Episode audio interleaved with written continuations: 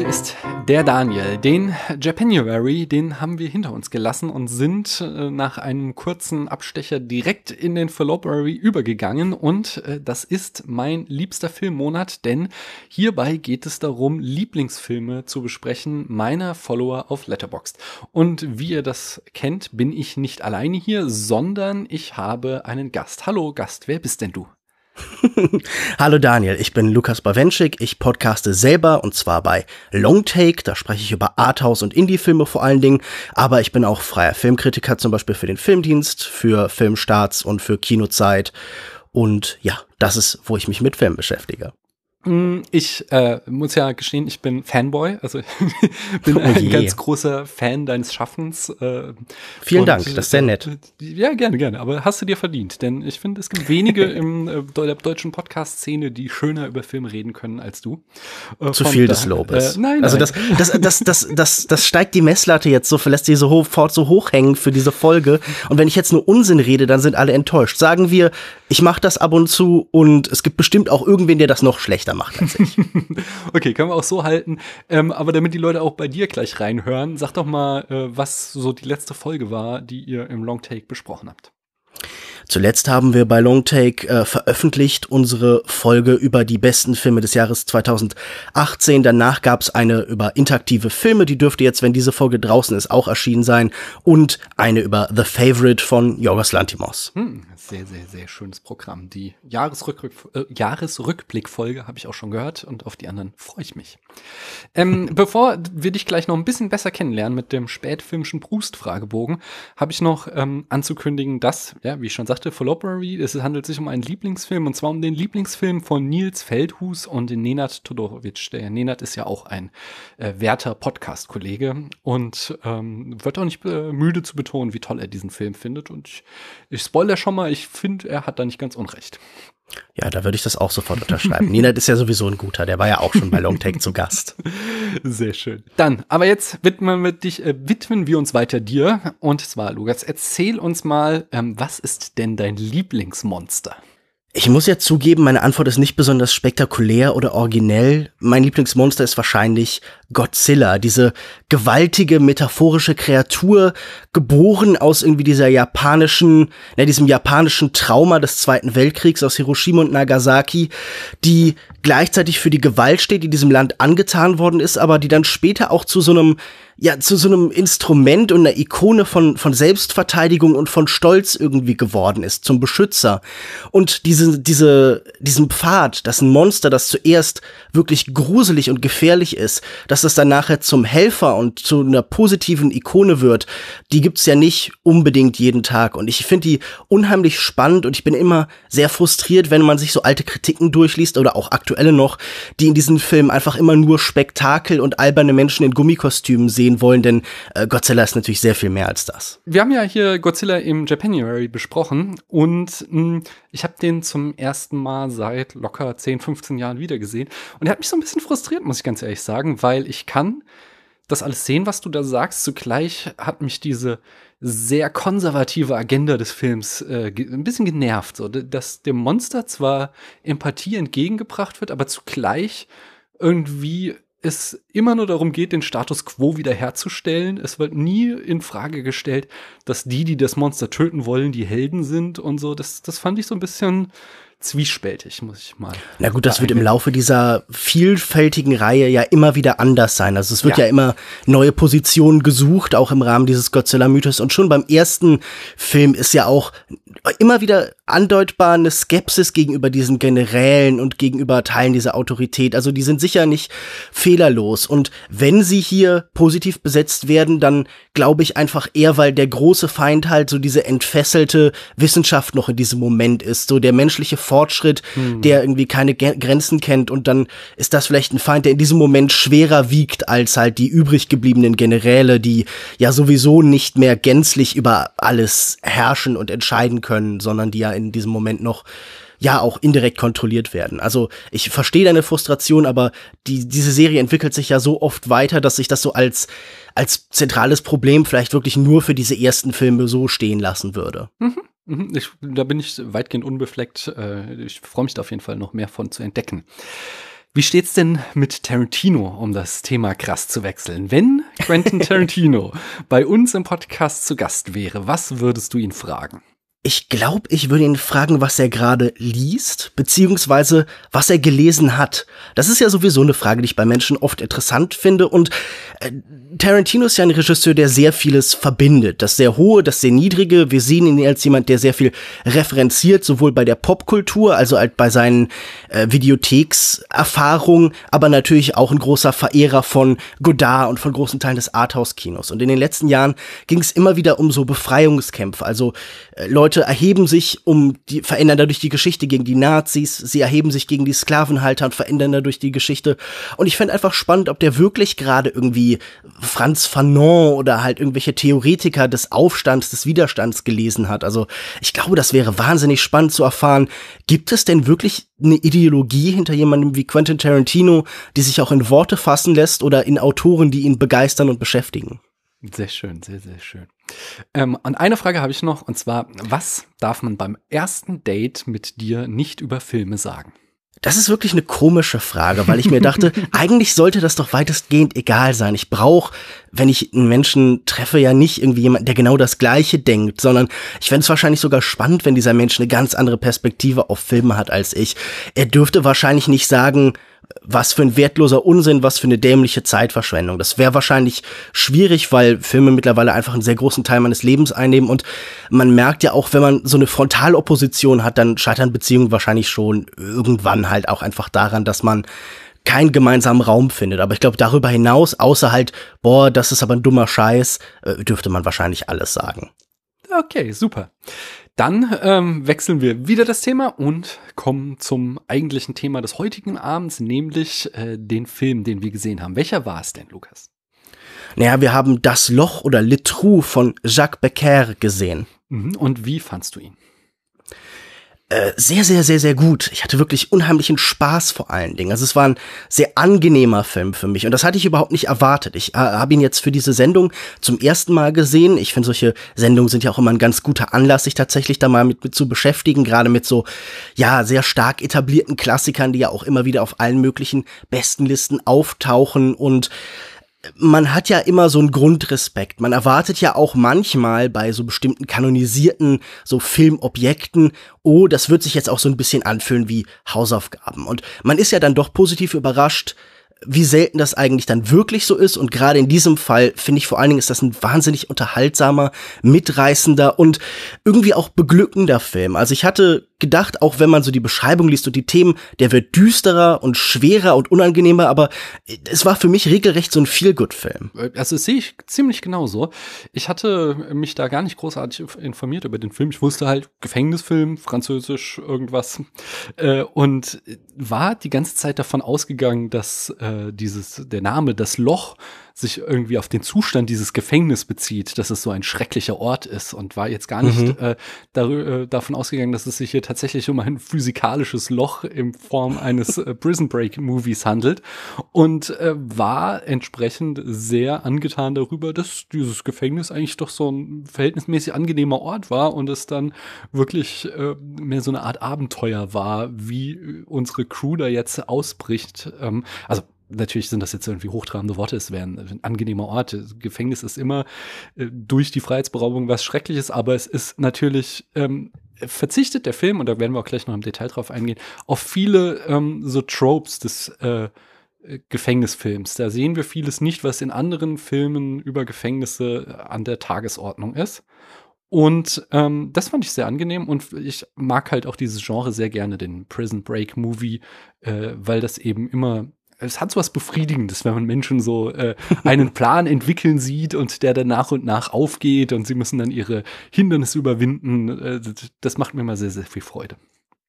Ich würde übrigens sagen, du übertreibst eigentlich gar nicht, wenn du sagst, das ist ein angenehmer Ort. Also gerade wenn wir so die tradierten Bilder des Gefängnisses im Kino sehen, dann denke ich an so Sachen wie natürlich äh, äh, The Shawshank Redemption oder ich denke an die Serie Oz oder sowas und da ist das Gefängnis ein Ort von Gewalt, von Leid, von Schmerz, von existenzieller Angst, von der Vernichtung von jeder Hoffnung und jeder Perspektive im Leben der Menschen und hier sind eigentlich alle nett. Die Wärter sind nett. Also die einzigen, die vielleicht Arschlöcher sind, sind diese Klempner, die einmal im Film auftauchen. Aber sonst ist das ja wirklich gerade ein Ort von Solidarität, von Zusammenkommen. Also hätte man irgendwie Foucault diesen Film gezeigt, dann hätte der seine ganzen Gefängnistheorien wirklich alle nochmal überarbeitet und hat gesagt, ja, für eigentlich, eigentlich ist Gefängnis ja gar nicht so schlimm.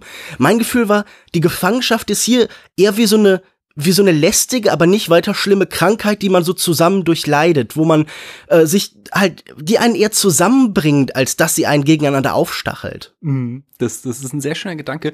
Behalt ihr den. Äh, ich glaube nämlich, da steckt viel drinne, wenn wir uns nachher mal die Gedanken machen, wie wir denn diesen Film interpretieren können, warum das Gefängnis genau auf diese Art inszeniert wurde. Bevor wir das machen, erzähle ich noch mal kurz die Eckdaten. Mm, der Film heißt im Original Le Trou, im Deutschen Das Loch. Er stammt aus dem Jahr 1960. Ähm, ich entschuldige mich jetzt schon für meine mangelnde französische Aussprache. Lukas kann's, aber er weigert sich. Ähm, der ich will dich scheitern sehen. der Regisseur war Jacques Becker. Ähm, er, der, der übrigens nur wenig wenige Wochen nach äh, den Dreharbeiten an diesem Film verstarb. Äh, der erste Film von Jacques Becker war aus dem Jahr 1939, ähm, äh, L'Or du Cristobal. Allerdings hat er den nicht äh, vollenden können, denn er wurde eingezogen zum äh, Zweiten Weltkrieg äh, und Jean Stelly stellte den Film dann fertig, so dass dann sein offizielles Debüt aus dem Jahr 1942 der letzte Trumpf ist. Ähm, so, wie ich das auf Letterbox gesehen habe, was noch irgendwie relativ populär in seiner Filmografie ist, ist aus dem Jahr 1952 Goldhelm, aus dem Jahr 1952 ebenfalls Liebe im Kreise, Rue de l'Estaparde, ähm, aus dem Jahr 1953 Wenn es Nacht wird in Paris, äh, Touché par au Grisby, ähm, 1954 Alibaba und eben 1960 sein größter Hit äh, Le Trou. Habe ich da was vergessen? Wüsstest du noch einen Film, den man erwähnen sollte? Nein, ich glaube, das sind so die wichtigsten. Ich bin jetzt eigentlich auch kein Experte für Jacques Becker. Mhm. Mhm. Ähm, das Drehbuch ist spannend. Also da hat einerseits äh, Jean Aurel zusammen mit Jack Becker mitgeschrieben, der auch äh, kein ganz unbeschriebenes Blatt ist im Drehbuchschreiben. Aber der andere ist noch spannender, nämlich das war äh, José oder José ähm, äh, Giovanni. Und zwar ist der, hat am Drehbuch mitgeschrieben, der hat aber auch den Roman geschrieben, auf dem das, der Film basiert. Und dieser Roman wiederum äh, basiert auf äh, einem Gefängnisausbruch, an dem ähm, José Giovanni selbst beteiligt war. Und ähm, ja, noch einer, zu dem wir später noch kommen. Zuerst noch die Produktion. Der äh, Produzent war Serge Silbermann, äh, der einer der größten französischen Produzenten ist. Der hat mit Jean-Pierre Melville zusammengearbeitet, mit Louis Buñuel und Akira Kurosawas Ran hat er auch mitproduziert. Mm, die Kamera wiederum führte Ghislain Cloquet. Der hat mit Regisseuren wie Woody Allen, Roman Polanski und Arthur Penn zusammengearbeitet. Für Polanskis Film Tess gewann er auch den Oscar 1981. Ähm, den Schnitt übernahm Geneviève äh, äh, Vaury und vor allem Marguerite Renoir. Äh, Marguerite Renoir war die Geliebte von Jean Renoir oder die Lebensgefährtin. Und obwohl die nie verheiratet waren, nahm sie seinen Namen an. Ich nehme an, dass es da beim äh, Beruf leichter für sie lief, wenn sie Renoir mit Nachnamen hieß. Aber das ist jetzt auch nur eine bloße Unterstellung. Ich weiß nicht, was dahinter steckt. Mm.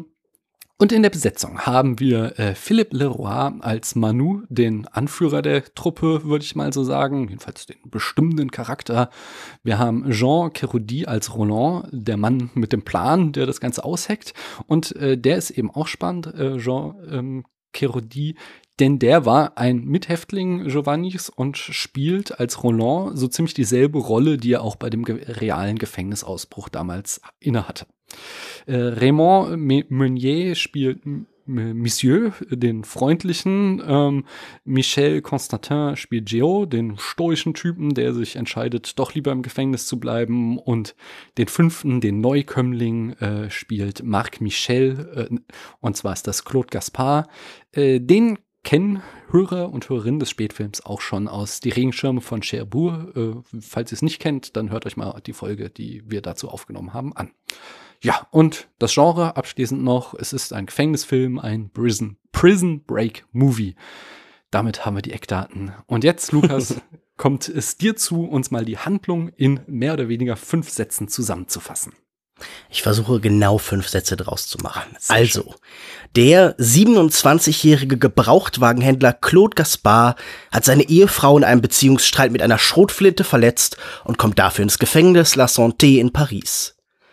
Als er in eine neue Zelle verlegt wird, lernt er dort seine Mithäftlinge Manu, Geo, Roland und Maurice, auch Monseigneur genannt, kennen und nach anfänglicher Skepsis weihen ihn die ein, weiht ihn die eingeschworene Gemeinschaft in ihre Ausbruchspläne ein und klopft sich von nun zu fünft durch dicke Schichten aus Beton. Am Tag der Flucht erhält Gaspar die Nachricht, dass seine Frau die Anklage zurückgezogen hat. Der Ausbruch wird, wahrscheinlich aufgrund eines Verräters in den eigenen Reihen, vereitelt und es spricht vieles dafür, dass Gaspar der harmlos lächelnde Judas war. Sehr, sehr schön. Und von dort aus springen wir gleich äh, in die Analyse des Films und da möchte ich mit der ersten Szene anfangen. Magst du uns erklären oder erzählen, wie der Film denn beginnt? Ja, tatsächlich äh, sind wir da auf einem, naja, so eine Art Autohof. Auf jeden Fall kommt äh, Jean Rodi, also der Darsteller, der auch Roland im Film spielt, und spricht uns als Zuschauer ganz direkt an und erzählt uns, nun ja, mein Freund Jacques Becker hat hier einen Film gedreht, sehr detailliert, sehr präzise, der tatsächliche Ereignisse wiedergibt. Also das heißt, diese typische Texttafel based on a true story oder so, die wird hier in den Film, in die Filmwelt eingebaut mit so einem merkwürdigen Bruch. Eine Figur nimmt eine Rolle ein, die sie im weiteren Film eben nicht mehr haben wird, nämlich jemand, der außerhalb der Ereignisse steht und äh, man steigt direkt in die Handlung ein, äh, also direkt in diese Filmwelt ein. Es gibt keinen Bildschirm, es gibt keinen Vorspann, keine Title Cards oder sowas. Man ist direkt in dieser Welt. Und ich fand ganz besonders schön an dieser Szene die äh, wippende Motorhaube, nachdem er sich zu uns umgedreht hat. Sie wackelt noch einen ganzen Teil äh, dieser Anrede ein bisschen nach. Ich hatte gelesen, dass es tatsächlich auch eben die Autowerkstatt von Jean Carodi ist, äh, in dem er mhm. diese Ansprache hält. Aber, aber was soll das? Warum wählt der Regisseur Regisseur so einen Einstieg und nicht einen szenischen oder nicht die äh, typische Titelcard Boat, äh, ja, Boats äh, äh, based on a true story. Naja, ich denke, es hat einfach damit zu tun, dass dieser Film ein besonderes Verhältnis zur, zur Wahrheit und zur Realität hat. Vieles mhm. davon hast du ja schon erwähnt. Viele von diesen Menschen haben ähnliche Erfahrungen durchlebt. Viele von ihnen sind Laiendarsteller, die tatsächlich genau diese Erfahrungen durchgemacht haben. Man bemüht sich, äh, alles präzise darzustellen, auch in der Art, wie diese Prozesse ablaufen. Vieles läuft tatsächlich in Echtzeit ab. Also man versucht, die, die Zeit des Ganzen oder zum Beispiel einen großen Teil der Zeitwahrnehmung so authentisch, so erfahrbar wie möglich zu machen. Und ich glaube, es ist einfach der Versuch, sich der Wirklichkeit mit dem Kino anzunähern. Also wir haben ja jemanden, der ein Poet des Realismus ist, als großes Vorbild, würde ich sagen, für Jacques Becker. Du hast das vorhin noch nicht erwähnt, Jean Renoir, der berühmte Regisseur von Die große Illusion zum Beispiel, der diesem Film ja auch durchaus ähnlich ist, hat äh, Jacques Becker als Regieassistenten beschäftigt und schon sehr früh in seinem Leben eben an das Filmemachen heran geführt. Und ich glaube, diese französischen Filmemacher dieser Zeit haben eine sehr spezifische Beziehung zur Wirklichkeit, die dann in dieser ersten Szene sofort angesprochen wird, die uns so ein bisschen daran erinnern soll, dass es alles echt, das sind in irgendeiner Form echte Menschen.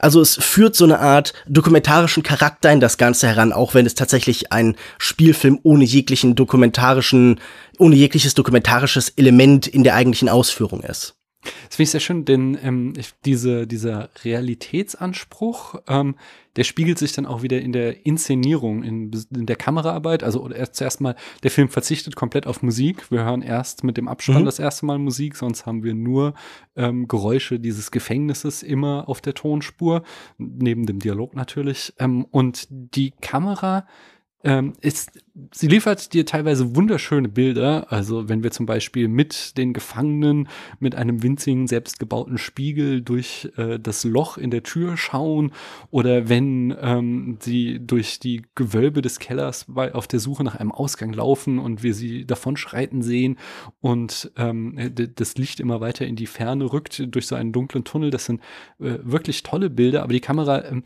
die macht nichts nichts äh, Spektakuläres. Die ist nicht irgendwie dabei, irgendwie total krasse ähm, Fahrten oder so zu machen, sondern äh, die hält sich immer sehr zurück. Wir haben sehr, sehr lange Einstellungen. Wir sehen ähm, besonders als sie am Anfang da ähm, äh, den Boden aufhämmern, um das äh, namensgebende Loch zu hämmern, sehen wir das in einem Take ohne einen einzigen Schnitt und so ist die ganze Kamera immer sehr zurückhaltend, um uns quasi, ich mag das nicht so gerne, wenn man einen Film irgendwie sagt, er hätte einen dokumentarischen Stil, Mhm. Ähm, weil, weil ich finde, das verkennt immer, dass natürlich jedes, jeder Film, jeder Spielfilm eine Form von Inszenierung ist.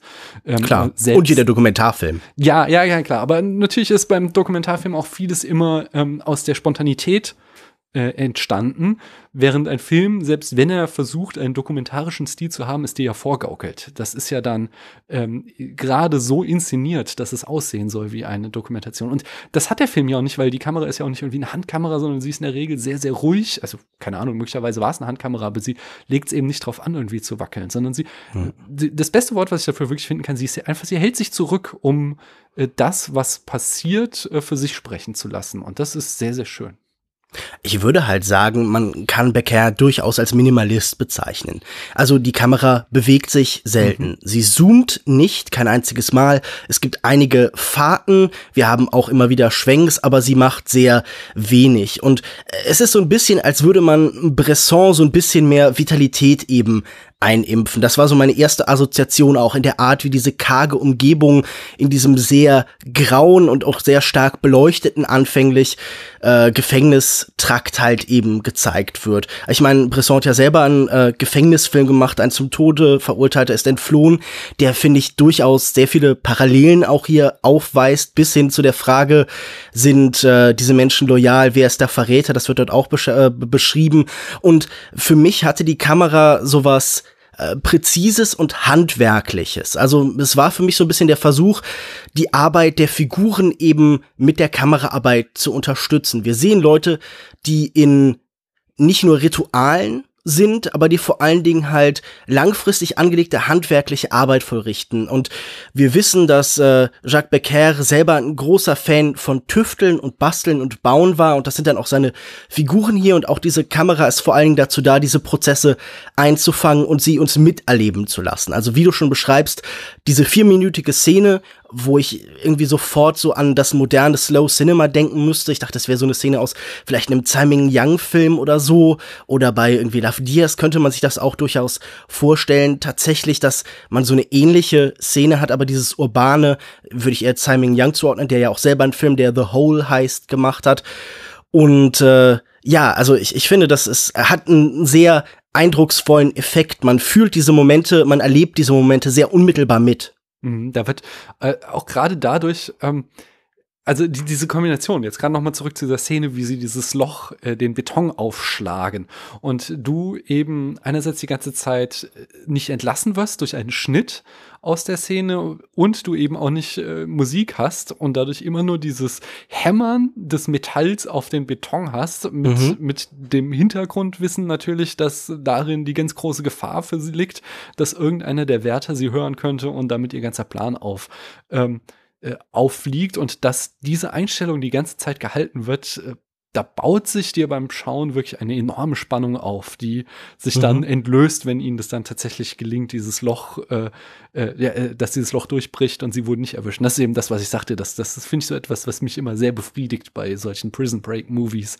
Äh, mhm dass man, ja, man hat so, so, so ein Erfolgserlebnis. So ein bisschen wie Brettspielen, wenn du irgendwie bei Siedler von Katan deine Stadt gebaut hast, nachdem du lange drauf gespart hast. So, da ist ein sehr profanes Beispiel, ich gebe es zu, aber ähm, es ist so. Also ich würde halt sagen, es ist ja allgemein so, dass es unheimlichen Spaß macht, Handwerkern, die etwas wirklich gut können, ja. Profis, bei der Arbeit zuzugucken. Und das zeigt sich ja in gerade in so Heist- und Gefängnisfilmen immer wieder. Also ich muss dann an Regisseure wie Johnny Toe oder Michael Mann denken, die ja auch sehr fasziniert sind von Profis bei der Arbeit. Also ich meine, mhm. Bresson macht das ja in Pickpocket auch so, dass wir so Leute haben, die sehr gut darin sind, bestimmte Bewegungen durchzuführen. Und deshalb fand ich diese Szenen auch wirklich total einnehmend. Und wenn du sagst, es ist keine Musik da, ja, das stimmt.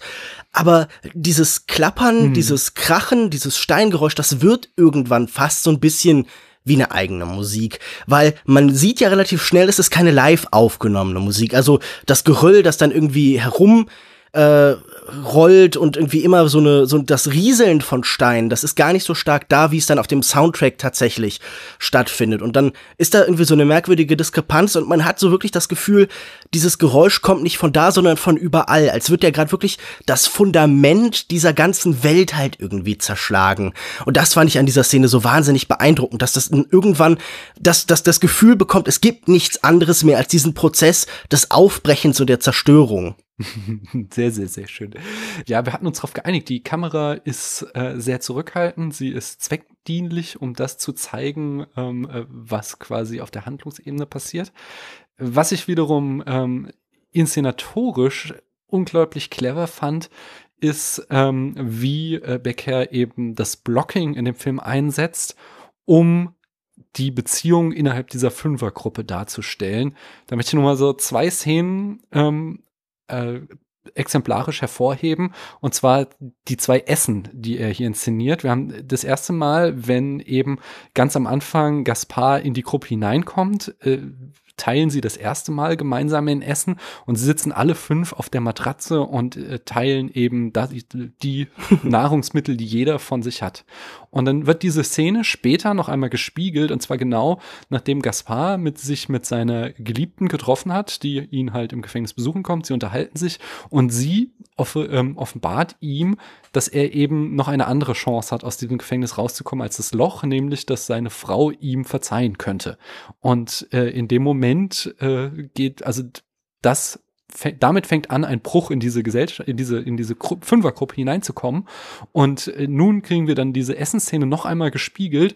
Und während eben die vier alten Kameraden weiterhin auf ihren Matratzen sitzen und essen, wird jetzt Gaspar da herausgenommen und er setzt sich so ein Stück abseits, ein bisschen erhoben über die anderen auf diesen Kartonstapel. Mhm. Und äh, damit haben wir eben diese beiden Szenen. Einmal sind sie alle auf einer Ebene, einmal sind sie die Gruppe, die da zusammen äh, eben ihren Ausbruch plant und dann am Ende ist eben dieser Bruch durch die Gruppe gegangen. Und das sind so ganz kleine Mittel, mit denen ich finde, wie er wirklich, wirklich schön, ähm, ja, uns etwas über diese Menschen erzählt. Ich mochte diesen Moment, in dem sie zusammensitzen, auch sehr. Also wirklich so ein Zusammenkommen von Freundschaft. Ich musste so ein bisschen an dieses sehr bekannte Foto ähm, vom Bau des Empire State mhm. Buildings mm. denken, wo sie zusammen bei der Mittagspause setzen es ist ja auch eine Art von Inszenierung, die diese Gefang Gefangenen hier ganz explizit irgendwie zu Arbeitern macht. Das ist ja sowieso etwas, das Becker scheinbar wichtig zu sein scheint, dass wir sie sehen als Menschen von Körperlichkeit, die ganz unmittelbar körperlich arbeiten und die damit halt im Kontrast ja auch stehen zu dieser Figur von Gaspar, der, wie wir später erfahren oder eigentlich sogar schon relativ früh, äh, sich halt vor allen Dingen von seiner Frau finanzieren lassen und das hier sind Menschen, die mit ihren Händen arbeiten, ich habe in vielen Kritiken gelesen, es ging hier auch um so eine gewisse Vorstellung von Männlichkeit, aber ja, diese Momente des Zusammenkommens und Trends, die durchziehen den ganzen Film. Das ist eine der Choreografien, die tatsächlich Beccari hier installiert. Wer ist gerade bei wem? Wer berührt wen? Wer schaut wen an? Es ist ein Film, der unheimlich viel Wert auf Gesten und Mimik legt. Wir lernen nicht unbedingt besonders viel vom Innenleben dieser Menschen kennen, sondern sie sind sehr stark definiert durch Handlungen. Und ich finde, was du schon angesprochen hast, so selbst so ganz kleine Gesten sind dabei total bedeutsam. Also zum Beispiel muss ich daran denken, wie ich glaube, Geo sein Brot schneidet, nämlich so mhm. wahnsinnig grob. Er schneidet gar nicht mit dem Messer, sondern er drückt das da so durch, reißt halt ab und das sagt dir eigentlich schon fast alles, was du über diesen Menschen wissen musst. Und ich finde sowieso toll, wie viel Zeit am Anfang darauf angewendet wird, uns diese Figuren, diese wahnsinnig sympathischen Figuren alle vorzustellen mit ihren in diesem Rahmen natürlich irgendwie sehr eingeschränkten, aber dann trotzdem immer wieder hervorblitzenden Eigenhaften, äh, Eigenheiten und äh, Charakter, Charaktereigenschaften und so. Also das war wirklich toll. Die sind wie äh, fast wie so Sitcom-Charaktere. Ich hätte mir den wirklich auch irgendwie so acht Staffeln halt angucken können. Ich mochte die so gern. Ja, also ein wirklich sehr schöner Vergleich. Das, das würde ich mir auch angucken, eine, eine Sitcom von den Insassen von Le Trou oder dem mhm. Gefängnis. Ja, du sagtest eben schon, dass hier Männlichkeit inszeniert wird. Und damit kommen wir äh, zur, zur letzten und eigentlich ganz großen Frage, worum geht's wirklich? Denn ähm, und nochmal auch den Bogen zurückschlagend zu dem, was wir vorhin am Anfang sagten, dass der Film eben auf so die Klassiker des Genres verzichtet. Wir sehen hier ähm, keine brutalen Mitgefangenen. Das Schlimmste, was hier passiert, ist, dass ähm, äh, was Zahnseide und Zigaretten geklaut wurden oder was war's, sowas in der Art. Ähm, und dann äh, sehen wir eben auch keine äh, ungerechten Wärter, was auch ein klassischer Trope ist, sondern im Gegenteil, die berichten das eben dem, äh, dem Blockwart, dass ihnen das geklaut wurde und der sorgt dafür, dass, äh, dass diese äh, Klempner zurückgeschickt werden, damit sie ihn da mal gerecht verprügeln äh, dürfen. Und ähm, auch nicht so Sachen wie die Einzelhaft oder eben die äh, Gefängnisvergewaltigung, was in vielen anderen Gefängnisfilmen eben gang und gäbe ist. Auf das verzichtet dieser Film hier immer und äh, stellt das Gefängnis nicht als wirklich was Bedrohliches dar, sondern das Schlimmste, was er wirklich uns sagt an diesem Gefängnis, ist, dass, ist, dass denen langweilig ist. Also sie fordern am Anfang des Filmes eben äh, Kartons zum Falten als Arbeit ein. Das wollen sie natürlich als äh, Tarnung für ihren äh, Ausbruch, aber eben steckt, finde ich, in diesem Satz noch viel mehr drinne, dass sie eben sagen, ihnen ist langweilig und sie wollen jetzt arbeiten, damit sie was zu tun haben, um dieser Langeweile des Gefängnisses zu entkommen. Äh, denn, und da springt mir natürlich auch die Jahreszahl 1960 gleich an und äh, da würde ich sagen, meine große Theorie ist eben, dass dieses Gefängnis für äh, die Gesellschaft steht und wie die äh, Insassen sich eben in dieser Gesellschaft äh, langweilen, wie sie einem eintönigen Job nachkommen und versuchen, aus dieser Gesellschaft auszubrechen. Findest du, damit habe ich mich zu weit aus dem Fenster gelehnt? Wir bauen definitiv in diesem Film einen Kontrast auf. Oben im Gefängnis, da ist irgendwie äh, die Zivilisation und vielleicht auch so halt so ja, dass das Ich, das reine Bewusstsein, also wenn man so ganz klassisch psychothera äh, psychoanalytisch rangeht, dann ist im Keller ja immer das Unbewusste und oben mhm. ist so das Ich, der Status quo und äh, das sehe ich hier definitiv. Sobald wir unten sind, wird es mystisch, da tritt der Schatten ein, auf einmal ist die Kamera anders, es wird auf einmal ein Raum, in dem auch die Zeit anders vergeht. Das ist mir ganz wichtig aufgefallen. Sobald wir unten im Gefängnis sind und sobald wir diese Sanduhr äh, gebaut bekommen haben, sobald die Zeit messbar wird, vergeht sie anders. Ich finde, äh, die, die Zeiterfahrung ist in diesem Film ganz besonders wichtig, weil irgendwie diese, du, wir haben ja schon über diese vier Minuten Szene gesprochen. Was machen sie? Äh, Zeiterfahrung verändern, indem sie sich selbst eine Aktivität geben. Und ich würde sagen, es besteht definitiv ein Bruch von dem zivilisatorischen zu diesem unbewussten, eskapistischen, mythischen, das wir eben in diesen Kellergewölben erleben. Ein Ort, in dem auch so merkwürdige Naturbilder uns offengelegt werden. Also zum Beispiel der Wärter, der die Spinne mit dem Käfer mhm. füttert. So ein ganz merkwürdiger, bedrohlicher Moment. Also da ist eine Grausamkeit oder irgendwie eine merkwürdige Form von Sadismus und so ein bösartiges Lächeln im Auge des sonst so freundlichen Wärters, das wir vorher nicht sehen. Also insofern kann ich zumindest verstehen, wir haben hier zwei Sphären, die klar getrennt sind. Ob man jetzt Gesellschaft und was auch immer außerhalb der Gesellschaft liegt, von mir aus die Freiheit oder halt die Barbarei, je nachdem, wie man das halt eben deuten möchte, das kann ich definitiv nachvollziehen, dass man diese Trennung vor, vornimmt. Aber ich, ich weiß nicht, ob mich das ganz überzeugt, weil ich, ich weiß nicht, das sind alles für mich nicht Menschen, die unbedingt aussehen, als wären sie so unzufrieden, dass sie fliehen müssen. Klar ist denen ein bisschen langweilig, aber was vor allen Dingen für mich irgendwie einen großen Wechsel reingebracht hat oder zumindest irgendwie ein wichtiger Schlüssel war. Irgendwie ist der Zugang, mir selbst anzugucken, was ist Gaspar eigentlich für eine Figur? Wir haben schon darüber geredet oder ich habe schon darüber geredet, dass da sicher eine Diskrepanz in der Klasse mhm. irgendwie ist. Also er ist jemand, der anders funktioniert als sie, der nicht mit den Händen arbeitet im gleichen Maße, der auch immer so ein bisschen außenstehend ist. Er ist jünger, er ist frischer und unverbrauchter. Er ist weniger hart, das ist ganz offensichtlich. Das ist wieder diese Vorstellung von Männlichkeit, die wir gerade schon angesprochen haben. Vor allen Dingen ist er aber auch jemand, der auf irgendeine merkwürdige, nicht greifbare Weise sehr deutlich privilegiert ist. In der ersten Szene, da wird ihm verziehen, dass er ein goldenes Feuerzeug dabei hat. Und das schien mir so ein Symbol zu sein, wie man zum Beispiel mit dem goldenen Löffel, mit dem Zuckerlöffel im Mund geboren wird. Er ist jemand, der immer wieder hier in diesem Film unglaubliches Glück hat dies, dieser Umstand mit dem Feuerzeug, das wird ihm vom Wärter und vom Direktor einfach verziehen. Er kommt noch mal davon und auch später, äh, wenn er aus Versehen in den falschen Teil des Gefängnisses läuft. Also etwas, wofür man in vielen modernen Gefängnissen wahrscheinlich zusätzliche Strafen bekommen würden. Also in Deutschland nicht, weil wir hier dieses Recht auf, auf, auf Flucht oder das als natürliches, äh, äh natürliches Empfinden eingestuft wird, aber in vielen Ländern würde das schon als Fluchtversuch wahrscheinlich gewertet. Und auch das wird ihm verziehen. Also wir sehen immer wieder, er kommt mit allem davon. Und ich finde einen wichtigen Zugang festzustellen, dass irgendeine schicksalshafte Macht oder eben ein, ein soziales, gesellschaftliches Privileg Gaspar von allem Unheil zu beschützen scheint. Nee, nicht vor allem erst im Gefängnis, aber zumindest vor den schlimmsten äh, Ja, aber er kommt ja auch Geschehnissen. Also er ist ja dann derjenige, der quasi Vielleicht. Ja, okay, vielleicht. Aber es, es wird schon uns so angedeutet. Zumindest ist es seine Motivation, die äh, anderen am Ende zu verraten, dass er dann ja doch wieder irgendwie den einfachen ja, Moment. Daraus. Wir wissen nicht, ob er sie wirklich verrät, oder? Äh, für mich wurde der Film, äh, oh, das ist ein spannender Aspekt. Für nee, mich hat der Film das sehr nahegelegt, auf jeden Fall.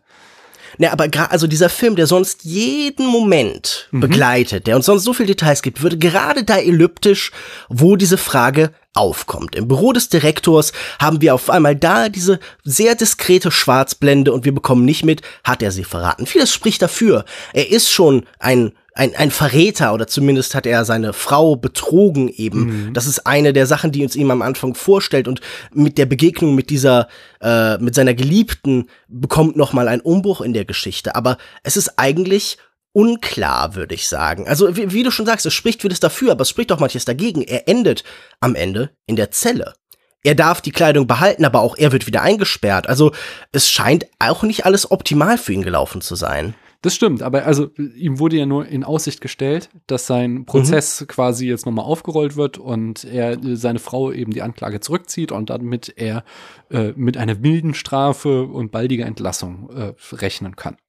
Äh, wenn ich das so richtig wiedergebe.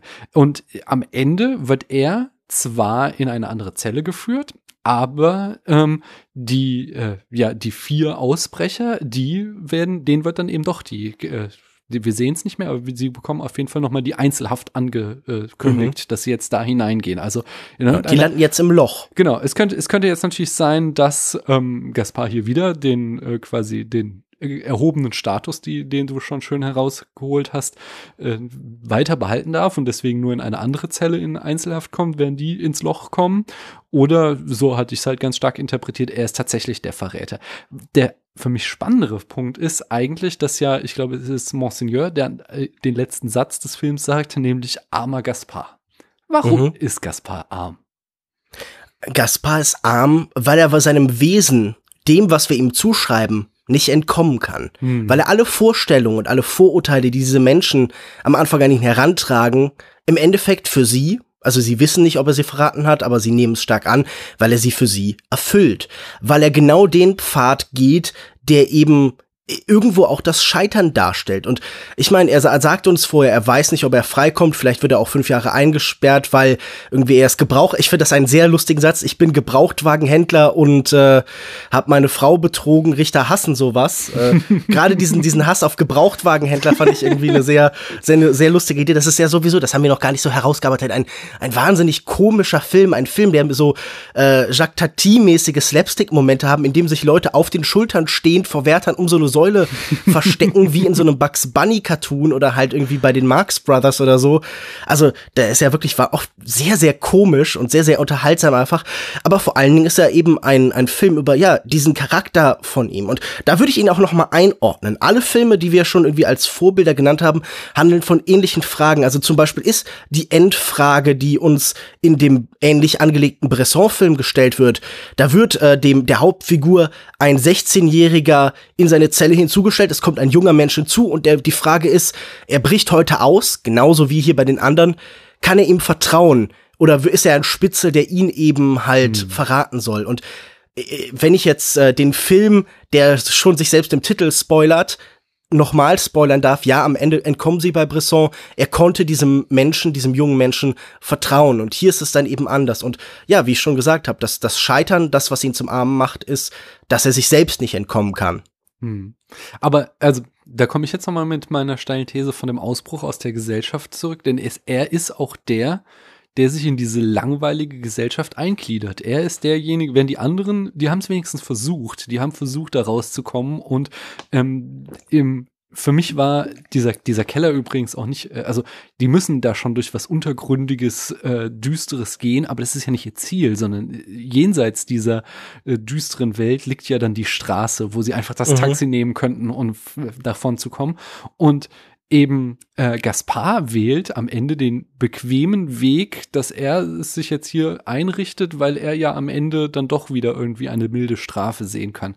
Während die anderen sich damit eben nicht zufrieden gegeben haben. Und darin spiegelte sich für mich ganz stark dieses äh, armer Gaspar wieder.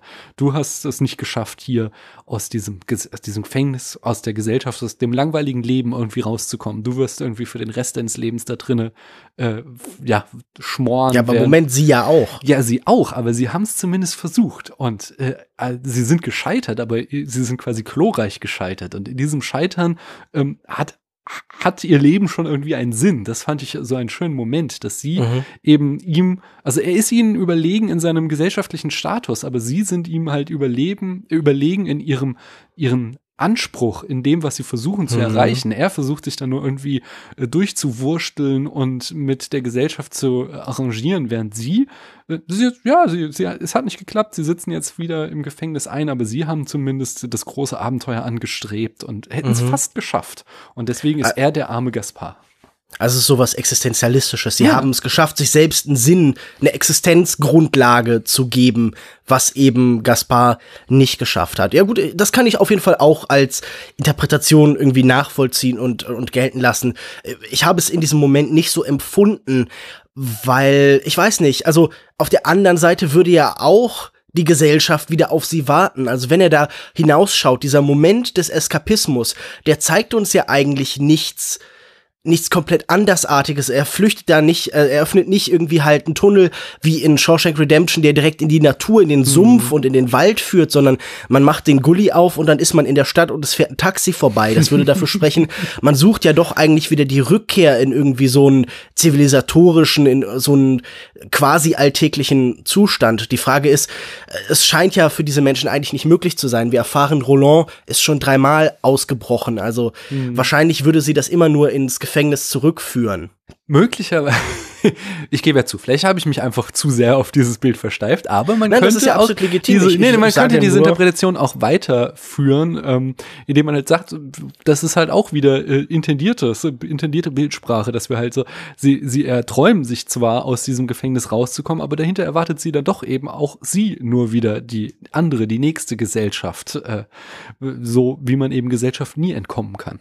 Für mich war auf jeden Fall wichtig festzustellen, wie ich schon angedeutet habe, dass es scheinbar äh, diese absolute Freundlichkeit, die wir mhm. so am Körper erfahren können, den ganzen Film über, der ja wirklich dieser Film macht einfach dadurch, dass er so eine wohlige Atmosphäre schafft, total Spaß. Diese Männerfreundschaft, die wurde wirklich nie irgendwie überzeugender für mich irgendwo dargestellt. Ich dachte die ganze Zeit, ich möchte mit all diesen Menschen befreundet sein, weil sie haben ja auch so viele ehrlich und aufrichtig mitfühlende, empathische, zärtliche Gesten. Sie fragen einander, hast du gut geschlafen? Sie reichen einander den Kaffee. Man, man tröstet einander, man teilt alles brüderlich damit. Es ist ja schon fast so eine Miniatur-Utopie im Kleinen. Und was der Film für mich im weiteren Verlauf macht, ist halt das Entzaubern des Ganzen. Wir haben am Anfang eine Figur, die wir nie wieder treffen, jemanden, der eben auch mit dem Direktor halt irgendwie verhandeln will und der abgeschmettert wird, genau wie eben unsere vier anderen Figuren von diesem System letztendlich miserabel behandelt werden. Und ich, mir ist irgendwie ganz wichtig, dass, dass, dass dieser Prozess ist, dieses positive Gefühl, das man den ganzen Film über durchträgt, dass ich eigentlich am Ende noch irgendwie hatte, soll untergraben werden. Es soll eine tiefe Trauer über das Scheitern von Solidarität, von Zusammensein, da sein, die halt von irgendeiner Art von Obrigkeit vollführt wird, aber vielleicht auch von den Menschen selbst.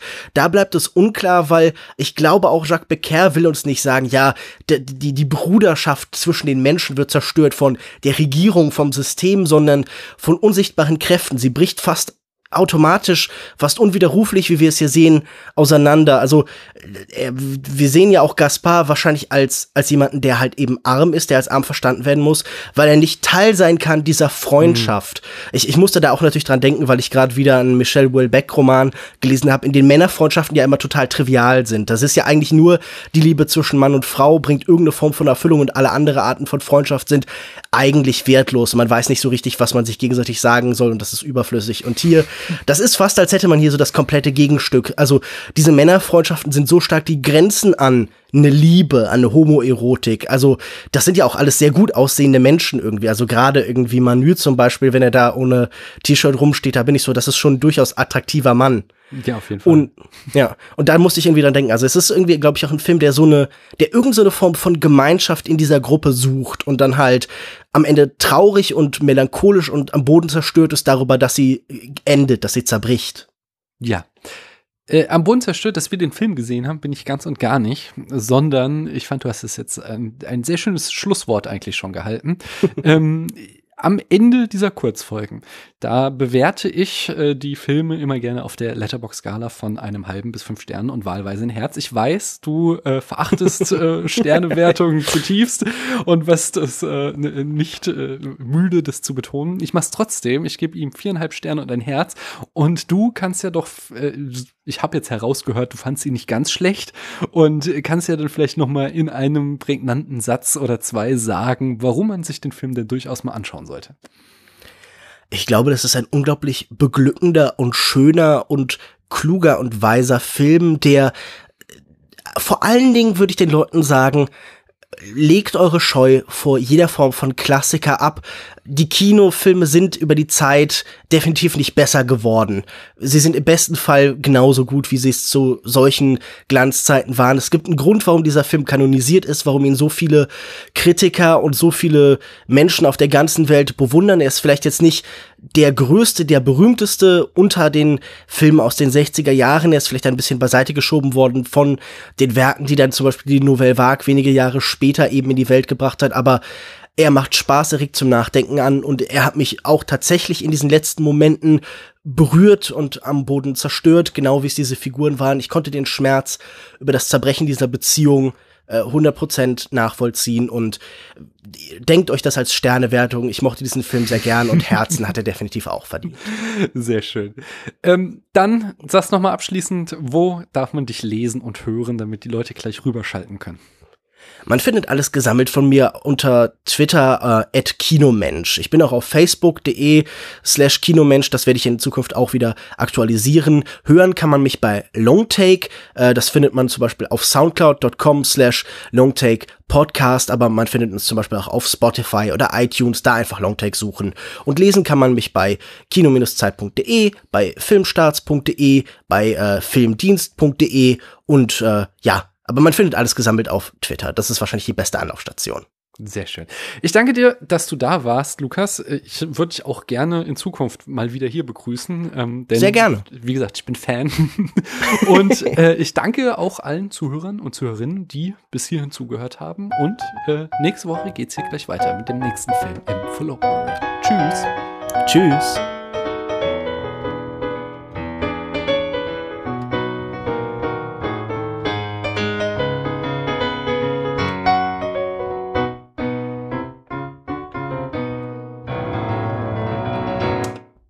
Hallo, hier ist nochmal der Daniel. Ich wollte euch nochmal schnell an unsere Filmverlosung ähm, erinnern. Die findet ihr in der Folge zu Django Unchained. Da reinhören, da erfahrt ihr, was ihr machen müsst, welche Frage ihr beantworten müsst und was ihr gewinnen könnt. Also kurz bei Django Unchained reinhören, uns eine E-Mail schreiben und die Frage beantworten und dann habt ihr Chance auf einen Film.